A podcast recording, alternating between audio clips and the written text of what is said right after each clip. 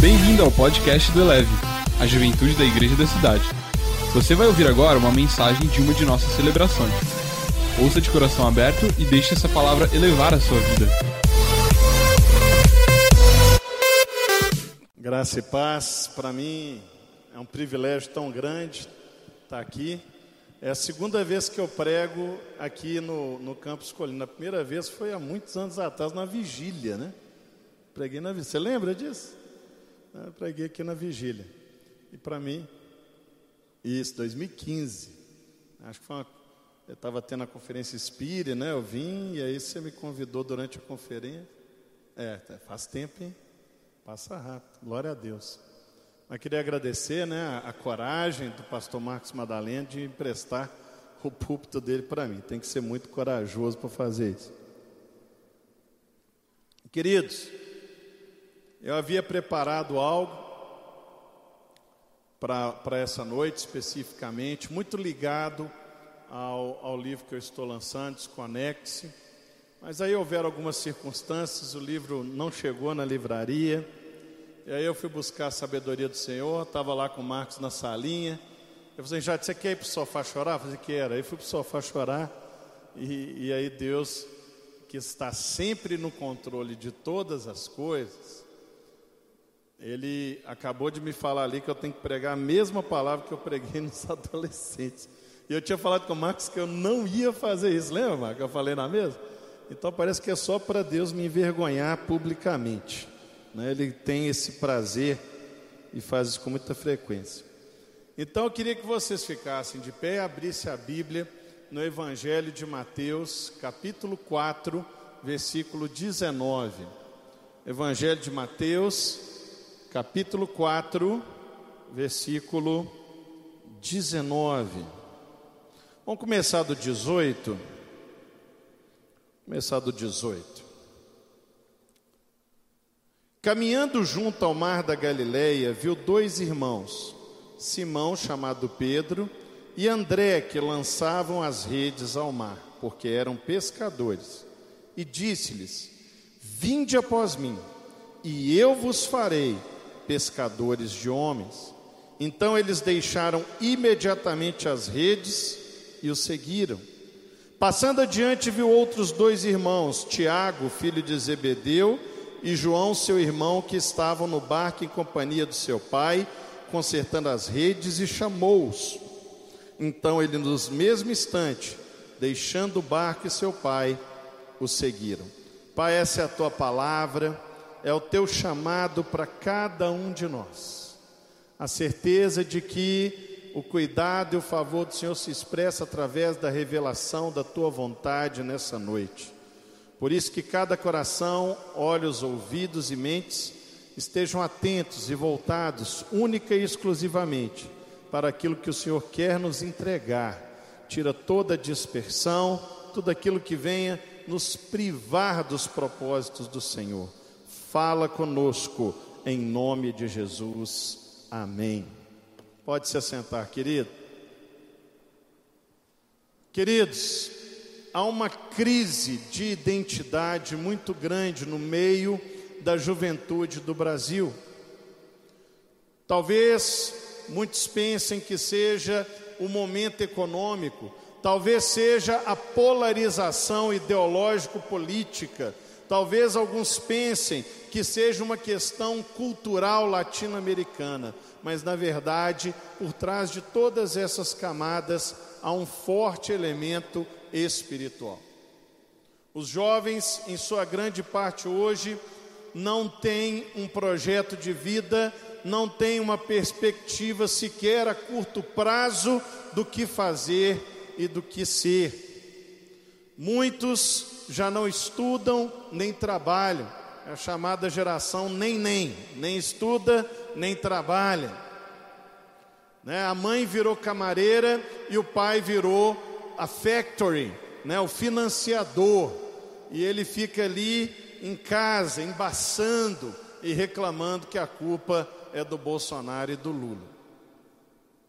E isso acaba que contamina as igrejas, e nós temos então dentro das igrejas uma geração muitas vezes sem a identidade. E um elemento crucial para a identidade de um jovem cristão é a certeza, é a convicção, é o discernimento a respeito de qual é o seu chamado. Eu te pergunto essa noite: você sabe qual é o seu chamado aqui na terra? Para que Jesus te chamou? Você tem consciência, você tem convicção a respeito de qual é o seu papel nessa, nesse planeta? O que você foi levantado para fazer? Qual a razão do Senhor ter te colocado nessa igreja, nessa cidade, nesse estado, nesse país? Porque muitas vezes, quando falamos de chamado, a primeira coisa que vem à cabeça é: olha, eu não sou missionário, eu não sou pastor, então eu não tenho chamado, porque as pessoas muitas vezes de forma maniqueísta e reducionista acham que chamado tem que ser exclusivamente o chamado integral ministerial, sendo que Deus chama as pessoas dentro daquilo que ele plantou dentro delas. Talvez você não vai ser um missionário transcultural no Nepal, mas você pode ser um médico sem fronteiras na China. Esses dias a Coreia do Norte estava contratando químico, porque eles querem fazer a bomba nuclear. E me procuraram e perguntaram se eu queria ir lá, porque eles estavam recebendo químicos. Eu sou químico de formação, né? Então eu jamais entraria na Coreia do Norte como pastor, mas como químico existe uma vaga para mim lá dentro. Né? Eu posso fazer uma bomba atômica lá e ganhar todo mundo para Jesus. Vai ser muito divertido. Enfim, muitas vezes, através desse discurso de que só existe chamado para pastor, para missionário, nós fugimos da realidade de que o chamado de Deus, ele tem uma multiforme graça. Você possui uma combinação de dons e habilidades que fazem você uma pessoa totalmente diferente de todas as outras que existem, existiram ou vão existir na Terra. Estivemos com o pastor Cash Luna lá na Guatemala, né? Fomos lá na Guatemala. Marcos teve que me aguentar nove dias na Guatemala. E ele usa, não sei se já usou a ilustração do quebra-cabeça aqui com eles. É, o Cash Luna ele fala que nós somos como que uma peça de quebra-cabeça. A minha irmã é apaixonada com quebra-cabeça. Apaixonada. E alguns anos atrás eu dei de presente para ela um, uma caixa de um quebra-cabeça de 5 mil peças, que era o mapa mundi. E Passei alguns dias no sítio, nós temos um sítio no interior de Minas, ela mora com minha mãe lá. E aí passei a virada do ano lá, e lá tem uma mesa de granito gigante que é onde ela monta os quebra-cabeças dela. E aí durante aqueles dias o quebra-cabeça foi nascendo, foi sendo construído. Você passava assim, começava a aparecer os continentes, os oceanos, as calotas polares. E aí no dia 31 de dezembro, estava lá as 4.999 peças e o sul da Nova Zelândia tinha um buraco. A peça não veio na caixa.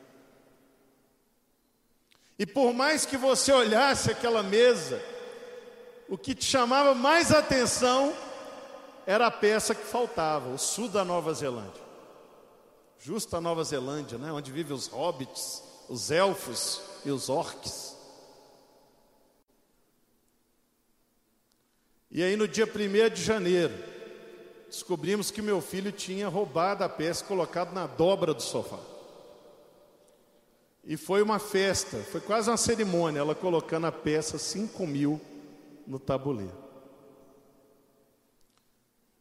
Você é uma peça no tabuleiro, no grande quebra-cabeça do projeto de Deus. Não existe nenhuma peça igual a você. O lugar que você preenche no tabuleiro, só você pode preencher. Se você pegar outra peça, tem gente que gosta de trapacear. coloca uma parecida, fica enjambrada empurra todas que estão em volta para cima. Quer dizer, além de estar no lugar errado, ainda atrapalha todo mundo que estava no lugar certo. E o lugar que você deveria estar está lá do outro lado, vazio. Aquilo que Deus mandou você fazer, ninguém vai fazer, porque Ele mandou você fazer. E se você está fazendo outra coisa, você está atrapalhando a pessoa que tinha que fazer isso. Jesus andava ali no mar da Galileia,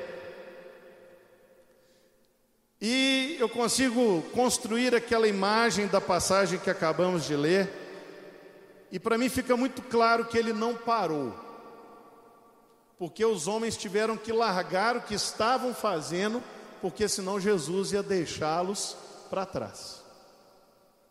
Tanto que Jesus falou assim: venha, venha, vinde, vinde após mim, siga-me, siga-me. João teve que largar as redes, ele estava limpando, teve que largar. Jesus não parou para convencê-los que eles tinham chamado. Ele foi, passou, e quem tivesse atento, interessado, que andasse e o seguisse. E foram três anos em que você não vê Jesus parado. Jesus chega a falar que ele não tinha aonde descansar a cabeça. Tem um episódio que ele está lá cuidando da multidão, visivelmente cansado, fala com os discípulos: vamos pegar um barco e atravessar vão para o outro lado, porque do outro lado não tem ninguém, e aí a gente consegue descansar. Mas fica claro no texto que alguém ouviu essa conversa. As pessoas começaram a correr, dar a volta, e quando Jesus chegou do outro lado, as pessoas que ele tinha deixado numa margem já estavam do outro lado. E o que, que ele fez? Começou o trabalho de novo. Foi nesse dia que ele teve que multiplicar pão, porque o lugar não tinha nem comida. O verdadeiro chamado é dinâmico. Se você está parado, se você está estagnado, se auto-enganando falando que tem um chamado, você está no lugar errado. Se o seu chamado está te deixando estagnado, você não avança, você não movimenta, tem alguma coisa errada. Talvez você esteja ou no lugar errado ou fazendo o chamado da forma errada. O chamado de Cristo é dinâmico. Não há lugar para espectadores, para braços e pernas cruzadas. Não há lugar para zona de conforto. Não há lugar para sossego. E talvez por isso muitas pessoas ignoram o seu chamado porque não querem sair da zona de conforto. Porque o chamado exige movimento, exige incomodação, exige indignação. Paulo fala em Romanos 12: Não vos conformeis com este mundo, mas renovai a vossa mente, é todo dia. Então preste atenção, como está a velocidade na sua vida? Alguém sabe de qual Salmo 1, versículo 1? Bem-aventurado o que não anda no caminho dos pecadores, nem se detém com os ímpios, nem se assenta na roda dos escarnecedores. Sabe o que que desacelera a vida de uma pessoa? o pecado, a impiedade e o escarnecimento. Porque no início do texto a pessoa estava andando, no meio ela estava parada e no final ela estava sentada. Pecado desacelera, a impiedade para e o escarnecimento faz sentar. Você estava correndo no mundo espiritual, começa a pecar, já desacelera Começa a ser impiedoso, para. E quando você menos percebe, você está sentado na roda falando mal do pastor Marcos Madalena. A roda dos escarnecedores. Poxa, a palavra do pastor Marcos hoje foi igual uma espada, longa e chata. Fica lá, falando mal do pastor. João, na sua primeira carta, fala que andar com Deus é andar na luz. A velocidade da luz, 300 mil quilômetros por segundo, no vácuo, é a maior velocidade que existe. Quem anda com Deus anda na maior velocidade que existe, anda na luz. Jesus está andando, você vai ficar parado ou você vai seguir? Então a primeira característica do chamado é que ele é dinâmico. A segunda característica, eu vos farei. Vinde após mim e eu, eu vos farei. Sabe quais são as duas desculpas que eu mais escuto na igreja de gente que não quer servir? A primeira, eu não tenho tempo. A segunda, eu não estou preparado. Eu não tenho tempo. Eu não estou pronto. Vamos lá, primeira, eu não tenho tempo. Jesus fala assim: Buscai primeiro o reino de Deus e a sua justiça, e as demais coisas vos serão acrescentadas. Isso aí significa o eu vos farei. Assim, cuida do que eu estou mandando você fazer, que o resto eu faço.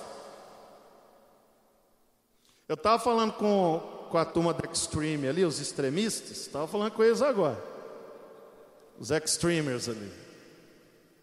A, a New Generation os millennials. Estava lá com eles agora. Eu comecei a trabalhar com 15 anos.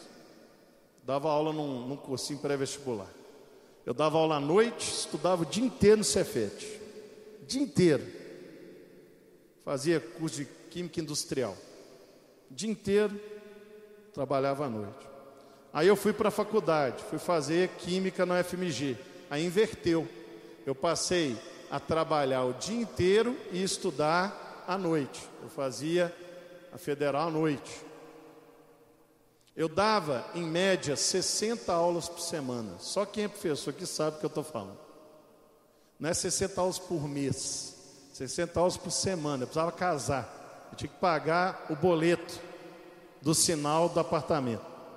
60 aulas por semana. Ainda fazia faculdade de Química. Faculdade de Química não tem formandos, tem sobreviventes. Você vai naquela formatura de direito que sobe assim 300 pessoas, de medicina que é no estádio, né, aquela loucura. A de Química foi no auditório C com seis alunos. E do lado de fora a lista igual a Segunda Guerra, né? In memoriam e o nome dos que morreram no caminho. Eu estava lá na aula de quântica, na aula de analítica, comendo pão que Lavoisier amassou. 60 aulas por semana, faculdade à noite. Eu tinha 22 células, cuidava do ministério universitário. Vocês viram o menino ali, fininho, o Eloy, né? Eu fazia aquilo, eu era daquela finura. Depois eu casei e cabaranguei. Cuidava do ministério de namorados também da Igreja Batista da Lagoinha, que é uma congregação que tem lá em Belo Horizonte, bem pequenininho. 60 aulas por semana, faculdade à noite. Eu trabalhava mais que obreiro integral, Marcos Madalena, na igreja. Só assim, como é que você fazia isso, Richard? Porque para mim era mais importante o que Jesus tinha me designado. E aí ele cuidava do resto meu tempo multiplicava. Eu estou falando isso, glória a Deus. Você não precisa ter essa vida, não. Só estou falando para você que, que é possível. Você está aí trabalhando seis horas por dia, fazendo coaching. Não é nem faculdade, você vai em coaching. E você não tem tempo para participar de, um, de uma unha de qualquer coisa da leve. Chega com aquela cara, um artista circense. Você chega. Pastor, não tenho tempo. Você não tem a prioridade, meu irmão. Tempo você tem. Pega aí o seu celular, nove horas por dia.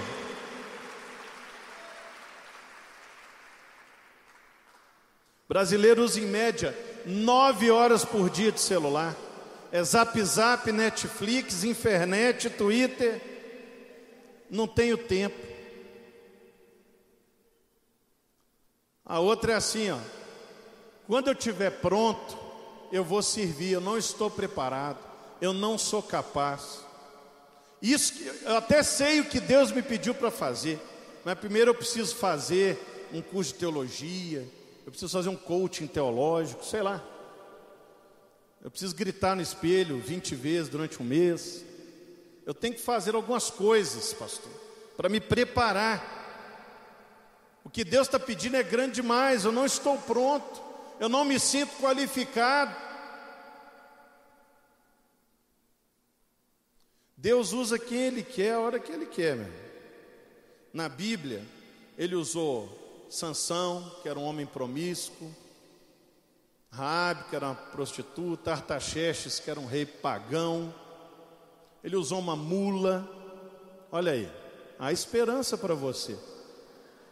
Ele usou uma planta para ensinar um profeta a dar valor à vida. E quando ele estava entrando lá no, em Jerusalém, e o povo começava a chamar ele de rei, os fariseus mandavam o povo calar a boca, Jesus falou assim: se eles calarem, as pedras clamarão. Então, se ele quiser, ele usa até uma pedra. Nós não estamos falando disso. Nós não estamos falando de capacidade. Olha a lista de homens que Jesus chamou na Bíblia: Moisés, Gago, Samuel, sou muito novo, Gideão, procura outro, eu não sirvo. Davi, o pai dele nem acreditava que ele ia ser ungido, não chamou. Deus tem uma certa preferência pelos piores. Se você se acha o pior, parabéns, você está convocado para a missão. Aliás, o Marcos me chamou aqui porque não tinha ninguém pior para pôr hoje, e eu estava disponível no horário. Então Deus usa os piores, meu. Ele gosta. Se você acha que você não é capaz, se você acha que você é o pior, excelente, é você que ele vai usar, porque ele gosta que as pessoas olhem e falem assim: não é possível, como é que essa pessoa está sendo usada? Só pode ser Deus. Que ele gosta de usar as coisas loucas para confundir as sábias e as fracas para confundir as fortes. Ele quer usar você na sua limitação que aí as pessoas não vão ver você, vão ver Jesus. Eles querem, ele quer usar você na sua incapacidade para que você não se ensoberbeça e ache que foi você que fez, mas que você sempre tenha convicção que se você não depender dele todos os dias, você vai dançar. Nós temos um pastor lá na, na Lagoinha, pastor Luiz Felipe, ele é gago, mas é muito gago, é daquele que quando você conversa com ele dá ansiedade, você quer terminar a frase dele.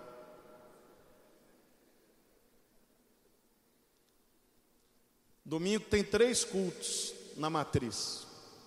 Dois o pastor Márcio Valadão prega, o outro ele que prega. A igreja tem 380 pastores na matriz. E quem prega num dos principais cultos de domingo é um pastor completamente gago. Mas se você entrar no YouTube, que passa ao vivo o culto, Cristo vivo, você nunca vai imaginar que ele é gago porque o único momento que ele consegue falar normal é quando ele prega. Na hora que ele desce a escada, a gagueira volta. Que é o contrário de muita gente, né? Fala normal, não, não ele é o contrário. Imagina o quanto que ele tem que depender de Deus toda vez que ele sobe. Toda vez que ele sobe, ele tem que depender totalmente de Deus, porque toda vez que ele sobe é um milagre. É um gago falando normal. Já tentou de tudo que a medicina podia promover. Mas parece que Deus fez isso com ele, porque ele tem um dom da palavra espetacular. Prega como poucos. E aí, para você, você não ter dúvida nenhuma que é Deus que está falando, o gago sobe e fala. É sensacional. Depender totalmente de Deus.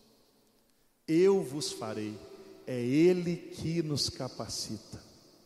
Ele está passando o mar da Galileia e fala assim: Eu é que vou fazer. Você só tem que me seguir. Você só tem que deixar-se ser usado. Eu que vou fazer. Eu vos farei. E o terceiro elemento, então, ele fala assim: Eu vos farei pescadores de homens. Aqueles homens eram pescadores de peixes, algo trivial, uma profissão comum. Mas Jesus os desafia a sair do normal para o anormal, do ordinário para o extraordinário, do natural para o sobrenatural.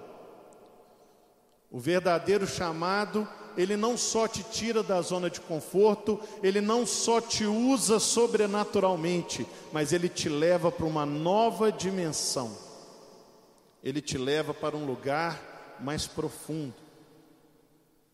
Agora, se ele te leva para um lugar diferente, isso vai exigir de você resiliência, ousadia, porque Deus está te tirando do convencional e te levando para algo extraordinário, para algo que nem você e muitas vezes nem as pessoas que estão à sua volta estão preparadas.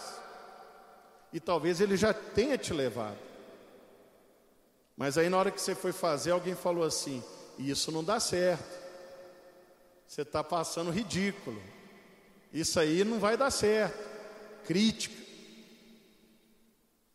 Talvez você desistiu desse lugar espetacular porque você se decepcionou com as críticas que as pessoas fizeram a seu respeito. Você é maluco? Você nunca vai conseguir fazer isso. Isso é impossível. Ou isso não dá certo, larga a mão.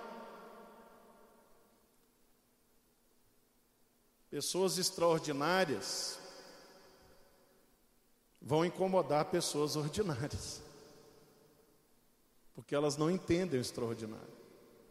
Mas se você deixar o ordinário apagar o extraordinário em você, você vai se tornar um ordinário como ele. Deixa eu dar um testemunho para terminar aqui, que meu tempo acaba. Eu gosto muito de história em quadrinho. Estou confessando um pecado aqui, estou sentindo essa liberdade. Eu gosto de história em quadrinho. Né? Eu confesso, dentro da minha mala tem duas revistas do surfista prateado. Eu vou lê-las hoje à noite. Mas vou ler a Bíblia também. Fica tranquilo, meu irmão legalista. Fica tranquilo. Tá tudo bem. Leio desde os três anos de idade. Comecei com a turma da Mônica, depois fui para Disney, depois fui para Marvel, DC. Só foi piorando. Mas eu tinha um sonho no coração. Eu não sou Martin Luther King Jr., mas eu tinha um sonho. Eu, eu acho que eu posso fazer uma revista em quadrinho com uma temática cristã. Porque tem muita coisa ruim, muita coisa pesada quadrinho japonês, mangá, muito pesado. E me dá angústia porque as pessoas ficam proibindo, não leia, não leia. Mas aí, aí que eles vão ler mesmo. Quando fala que não pode, aí que, que os millennials ficam enlouquecidos. E aí eu tomei coragem alguns anos atrás e fiz uma revista em quadrinho, chamada Eclesiástico. Era a história de um rapaz cético que descobre que tem um chamado e ele tem a habilidade de ver o mundo espiritual. Então uma, é uma história em quadrinho de terror, não é para criança. Tá? Já vou avisando, se alguém comprar lá e der para uma criança, ela não vai dormir à noite. Porque o cara vê demônio, vê anjo. É para pegar essa galera aí que lê Naruto, Boruto, Capiruto, que lê essas revistas. Enfim. Desenhei, fiz o balão, montei a página, fui lá na gráfica, paguei do meu bolso, imprimi 400 e fui para a primeira Comic Con Experience, a primeira.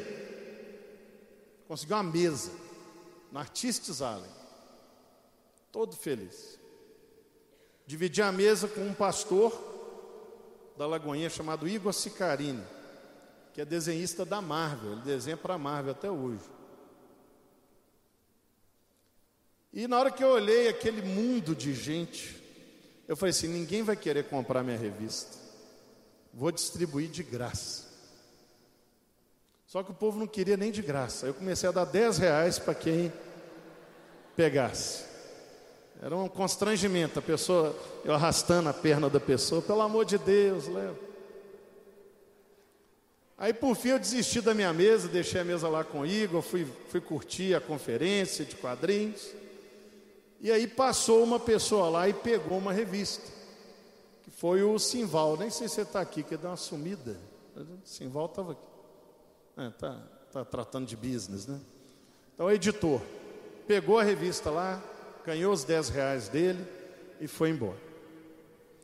Passou alguns dias, aí ele aí, Simval, esse moço, dá uma salva de palmas para esse moço, é um visionário, né?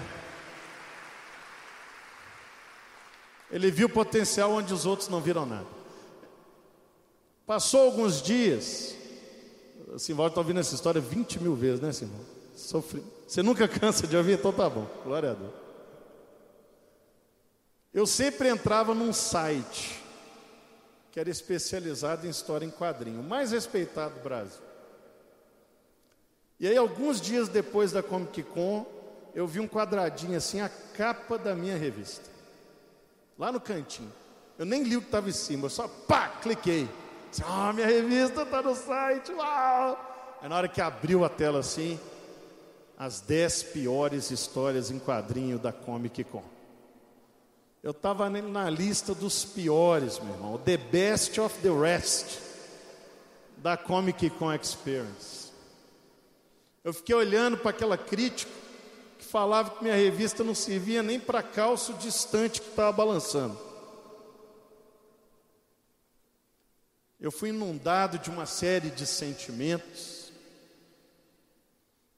Pensei assim: perdi meu tempo, Pensei assim: eu não sou capaz, eu não sirvo para isso. A crítica, ela arrebenta a gente. Mas foi um tempo muito curto, porque depois eu lembrei que foi Deus que colocou aquilo no meu coração. Que Ele tinha algo extraordinário. E que eu não podia desistir por causa de uma crítica. Por mais que o cara fosse o mais respeitado do Brasil sobre o assunto. Eu orei, eu agradeci a Deus e fui tocar a vida. Passou mais um tempo, aí o Simval entrou em contato comigo. Falou assim: ah, eu fui um dos que ganhou 10 reais, peguei essa revista. E eu senti um potencial nesse material. Vamos conversar. Chamei o Igor e aí refizemos o Eclesiástico. Dá só o Eclesiástico agora, só o Eclesiástico. Só tem o número 2 aqui, um esgotou. Tem o 2 e o 3.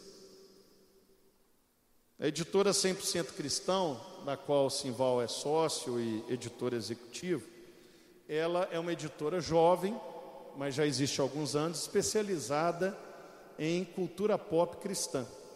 Mas até então a, maioria dos materiais eram licenciamentos, né, Simval? Vocês compravam o royalty norte-americano, faziam a tradução e vendiam material norte-americano em português. E aí veio no coração desse começar a fazer material nacional. E aí o Eclesiástico foi o primeiro, agora existem vários outros maravilhosos, tem lá na livraria. O Eclesiástico, o 1 e o 2, eles ganharam o prêmio Areté, que é um prêmio das editoras cristãs do Brasil, de melhor literatura juvenil, né, livro jovem de 2017 e foi finalista, ele não ganhou. Marcos quis me ajudar ali, né, na abertura, ele não ganhou. Ele foi finalista do troféu HQ Mix, que é um troféu que é tipo o Oscar dos quadrinhos latino-americanos. Ele estava lá concorrendo como melhor minissérie, junto com revista em quadrinho da Marvel, mangá japonês. Era o único evangélico na categoria. Então vamos lá, para honra e glória do Senhor. E a editora foi crescendo e o Simval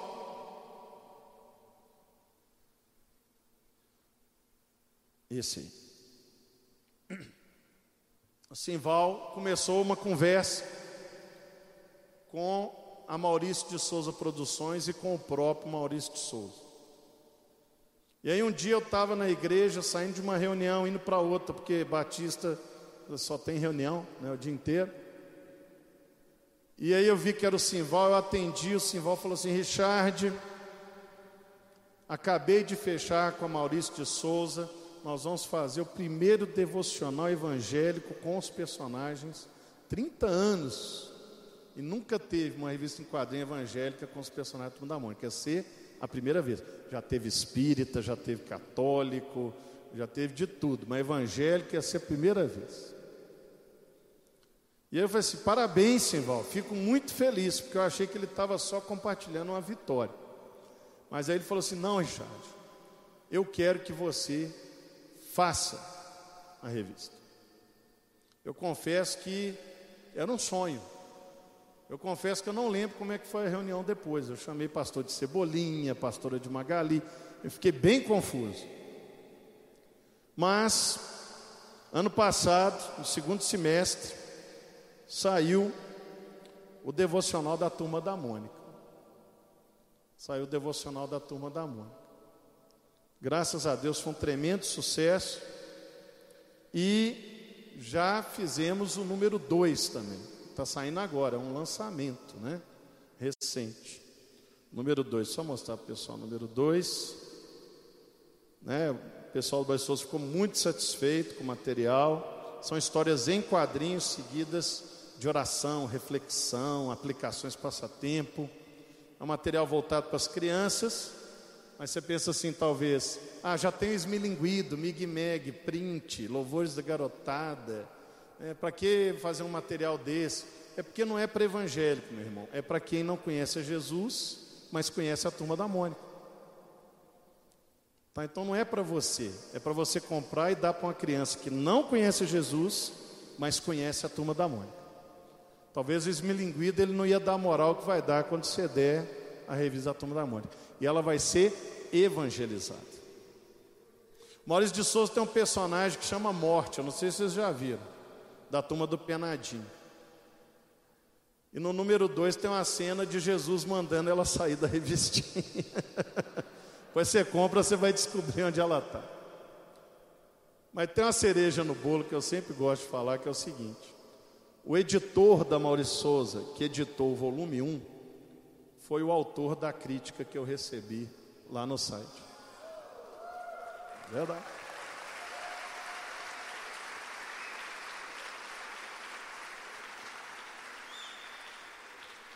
Vamos ficar de pé em nome de Jesus.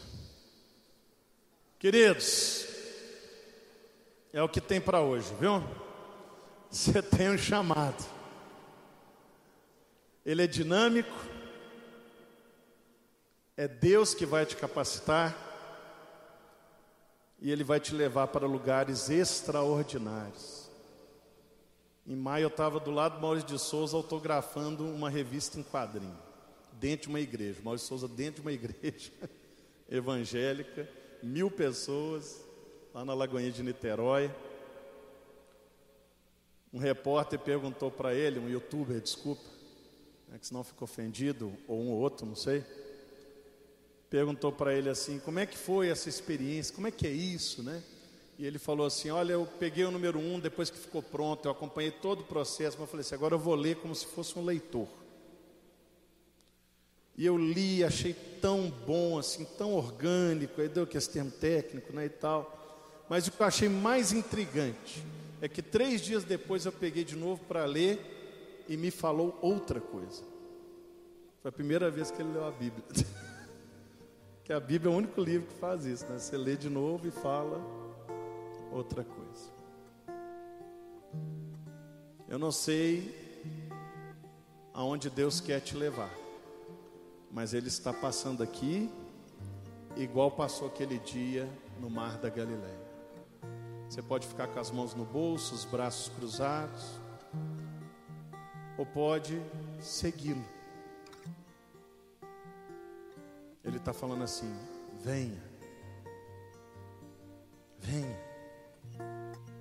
Você tem um chamado.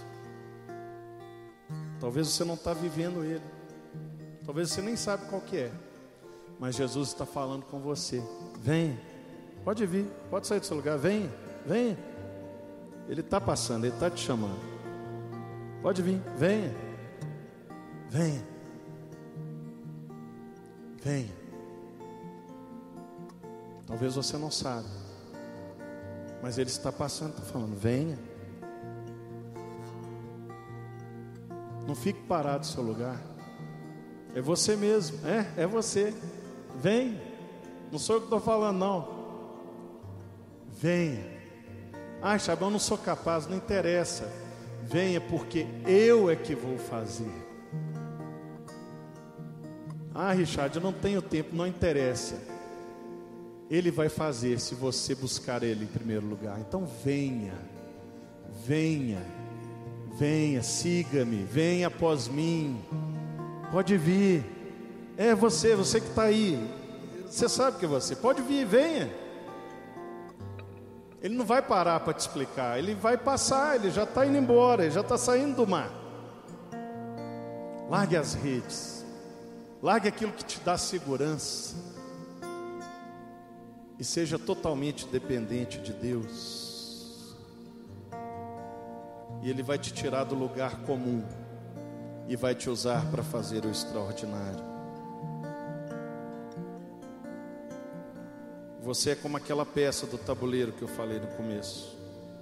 O lugar que Deus preparou para você no grande projeto dele, ninguém pode ocupar. Está vazio. Por isso você tem que sair do seu lugar e vir. E falar assim: Senhor, eu fui negligente até aqui, mas agora eu vou te seguir. Eu achei que eu não era capaz, hoje eu descobri que realmente eu não sou capaz, mas que não é a capacidade que vai definir meu chamado, e sim deixar o Senhor me usar, porque é o Senhor que vai fazer. Então venha, venha, venha. Pai, em nome de Jesus, o Senhor está passando, o Senhor está passando por aqui. O Senhor sabe que a pregação era outra. Lançar livro, o Senhor nem deixou o livro chegar para eu poder falar o que eu falei aqui hoje. Eu ia pregar outra coisa. Mas nenhuma palavra sua volta vazia.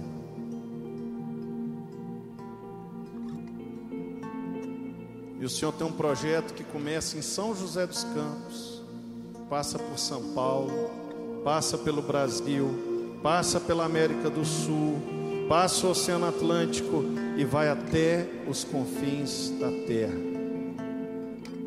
E o Senhor poderia usar os anjos, o Senhor poderia usar a sua mão onipotente, mas aprove ao Senhor escolher cada um destes que estão dentro desse lugar.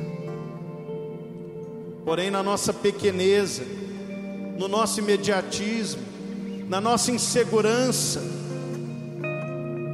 nós temos sido negligentes, nós temos sido tímidos, mas hoje não, hoje vai ser diferente. Hoje nós largamos as redes que nos dão a segurança, a pesca que é a provisão obtida pela nossa força, e seguimos o Mestre para viver na total dependência do chamado ao qual o Senhor nos estabeleceu. Nós vamos segui-lo na nossa pequeneza, na nossa limitação, na nossa incapacidade. A tua força, o teu poder se manifestará, para que ninguém se ensoberbeça para que o teu nome esteja sobre todo nome e para que a tua pessoa se manifeste naqueles que ainda não te conhecem. Dons tão diferentes filósofos, artistas, jornalistas, engenheiros, médicos, designers, arquitetos, químicos, né? Eu estou aqui, pelo menos um tem. Pastores, diáconos, mestres, evangelistas, missionários. Nós vamos seguir o Senhor. Nós vamos segui-lo, Pai.